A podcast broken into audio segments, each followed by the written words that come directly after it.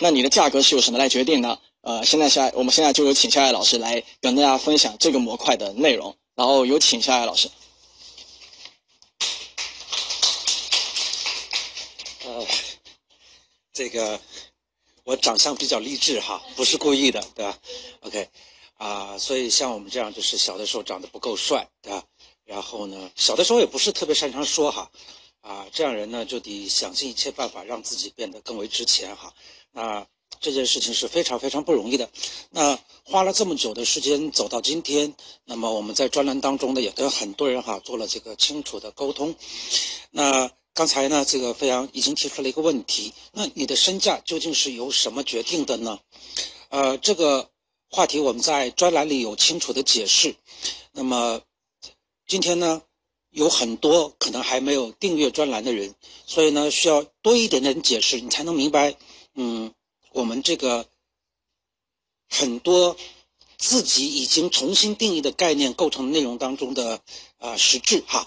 OK，那一般来说哈，嗯，一个人的这个价格，其实呢，当然要跟他的价值相关，是这样子吧？那么一个人的价值取决于什么呢？取决于这样一个定义，仔细听清楚，就是你的价值取决于这个世界有多么需要你。换言之，需求需求是吧？呃，决定你价值和价格的，其实最终都是需求。你你很强，你很帅，但没人需要你，那就废了，对吧？然后你能力很强，你做出东西很好，但是是你觉得好，但是这个世界没有人出钱买，那你就废了，对不对？所以到最后哈，呃，其实提升一个人自我价值的方法特别特别简单，你无论。基于什么原因，身处什么样的环境，扎进去之后，第一件事情就要去想，在这个环境里，什么能力、什么产品、什么作品、什么品质是这个环境里最需要的，对吧？OK，如果你恰好是那个环境最需要的呃人，或者是有拥有那个环境里最需要的技能，或者是拥有那个环境里最需要的作品，那么你的价值自然就会很高，并且呢。当价格和价值产生偏离的时候，你会发现的，你会有很高的溢价，对吧？人们因为太需要你了，乃至于说宁可溢价许多也要你的东西，对吧？OK，所以嗯，我们去看哈啊，当我去说啊这个这个我写的专栏叫《通往财富自由之路》的时候呢，啊，某种意义上哈给罗振宇同学造成了很大的压力啊，他每次哈啊无论是啊，在深圳的这个卫视的跨年奖啊，啊，或者是说啊，在一些线下的活动当中啊，包括刚才这个这个这个啊直播当中啊，他他他总是先要向人解释一番，对吧？笑来不是教人家怎么赚钱的，对吧？笑来怎么怎么样，对吧？啊，我明确告诉你，我就是教你怎么赚钱的，只不过是说，可能需要一定的时间，对吧？啊，然后呢，这个呃，罗振宇同学呢，对赚钱这件事情哈，稍微有点腼腆。我也不知道为什么哈，啊，这个这个，这也是我极其不喜欢他的地方之一哈，就是，哎呀，赚钱嘛，你就应该大大方方的赚干净的钱，对吧？而罗振宇同学特别逗，是吧？他明显赚的是最干净的钱哈，然后还竟然很腼腆，我不太理解哈，估计会慢慢好起来。啊，那么，当我们去说呃这个专栏当中去讲通往财富自由之路的时候，你不要误以为它是一个标题党。啊，理论上来讲哈，什么叫标题党？我们定义一下哈，就是你呢起了个特别好的标题，然后呢人家冲进来看，看到的是呢文不对题，那这个时候这叫标题党，是这样子吧？对吧？但是转过头来对吧啊，如果不是金玉其外败絮其中，而是金玉其外金玉其中，对吧？那金玉其外其实无罪的，是这样子吧？对吧？OK，所以嗯，我个人并不认为哈啊啊啊我。写的东西配不上那个标题，对吧？因为我们定义的非常非常清楚，什么叫财富自由呢？什么叫财富自由呢？在我们的发刊词当中，我就说的很仔细，就是所谓的财富自由，就是将来终于有一天，我们再也不要因为生活必须而出售我们的时间了，对吧？OK，那么从这个定义来看，哈。嗯，提高你的价格或提高你的价值，我们从第一个层面上来讲，很可能就是提高你的时间单价。提高你的时间单价。那在这个时候，我们看看方法论哈。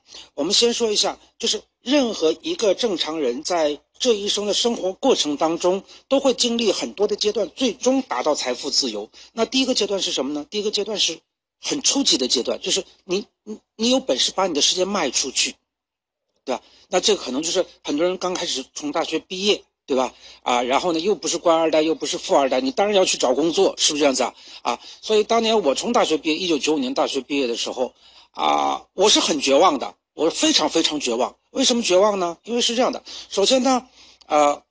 我一直自觉自己不是很笨，但其生生活有的时候会玩弄你的，你知道吗？后来我上了一个大学，这个大学有多差呢？你都无法想象的差哈。希望我的母校的那些人哈，不要误以为我在贬损我们那个学校啊。我上的大学叫什么呢？叫长春大学，你听说过吗？听说过吗？我估计你们都没有听说过哈。当年九一年哈，我印象非常非常深刻。九一年。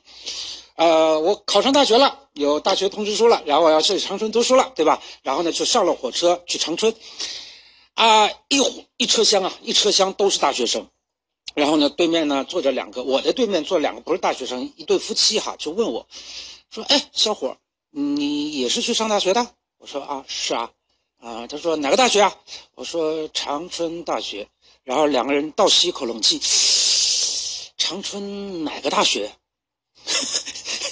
就是这个学校，即便在我们省内也不出名到这个程度，理解吧？所以我一九九五年从那里去毕业，学的是会计，然后上大学时候我还还没好好学会计，于是呢，呃，大学毕业的时候呢，很多同学都去这个啊啊啊银行啦、省行啦啊等等等等哈，啊，但是呢，我呢却要去出去找工作，为什么呢？因为我其实不会会计的，于是我坐在马路边上啊，看着。啊啊啊！对面的高楼大厦，看着一辆一辆几十万的车开过去，对吧？深深的感觉到这个世界跟我毫无关系，对吧？啊，那一刻是非常非常绝望的。所以后来我事实上是没有找到工作的，我没有成功的把我时间卖出去，啊，于是我干什么去了呢？啊，我去做销售去了，啊，卖东西，靠卖东西去赚钱，对吧？那也算是一份工作吧。对吧？所以这是第一个阶段哈，你仔细去想，在第一个阶段当中，很多人都是一样的，你要把自己的时间卖出去，能卖出去就不错了。到了第二个阶段，你要干什么呢？到了第二阶阶段，你要干的事情就是把你的时间单价提高，把你的时间单价提高，对吧？你一小时可以卖四块钱，一小时可以卖四百块钱，一小时可以卖四千块钱，对吧？OK，所以。其实绝大多数人在这时候已经开始遇到尴尬了。什么尴尬呢？就是当你意识到自己的时间单价并不足够高的时候，再去想使劲，几乎使不上劲了。为什么呢？因为你会发现说，每一次的时间单价的提高，其实背后都是啊很长时间的积累，对吧？比如说我当年学会计。啊，没学会，所以呢，我找工作很吃力。其实，就便即便我学会了，我的时间单价也不会特别高的。但是转过头来，当年，嗯，我的同学就去啊政法大学做了律师，对吧？毕业之后出来做了律师，那又过了几年呢，他成为名律师。大家都知道，律师是按小时收费的，是不是这样子啊？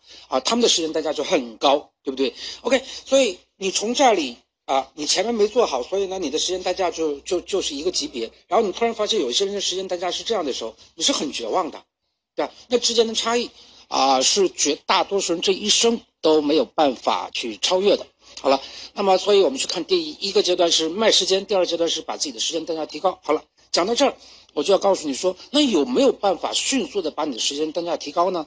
其实这里还真有方法论了，啊。我呢是这样的，大学毕业之后呢，一直去做销售，然后呢自己开公司。其实不是想当老板，而是说实在没有人，我实在找不到这个这个啊肯让我替他打工的老板，所以我只好自己去当老板，对吧？OK。后来呢，这个机缘巧合呢，我就去新东方去教书了。这是我人生的唯一一次经历。唯一一次打工的经历，在新东方教书。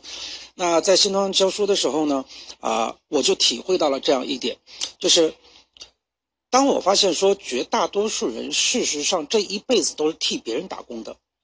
打工都分为两种的，你仔细想想看哈，有一类人是只为别人打工的，而还有一类少数人，像我一样，是即便是在为别人打工，与此同时，我们还是为自己打工的。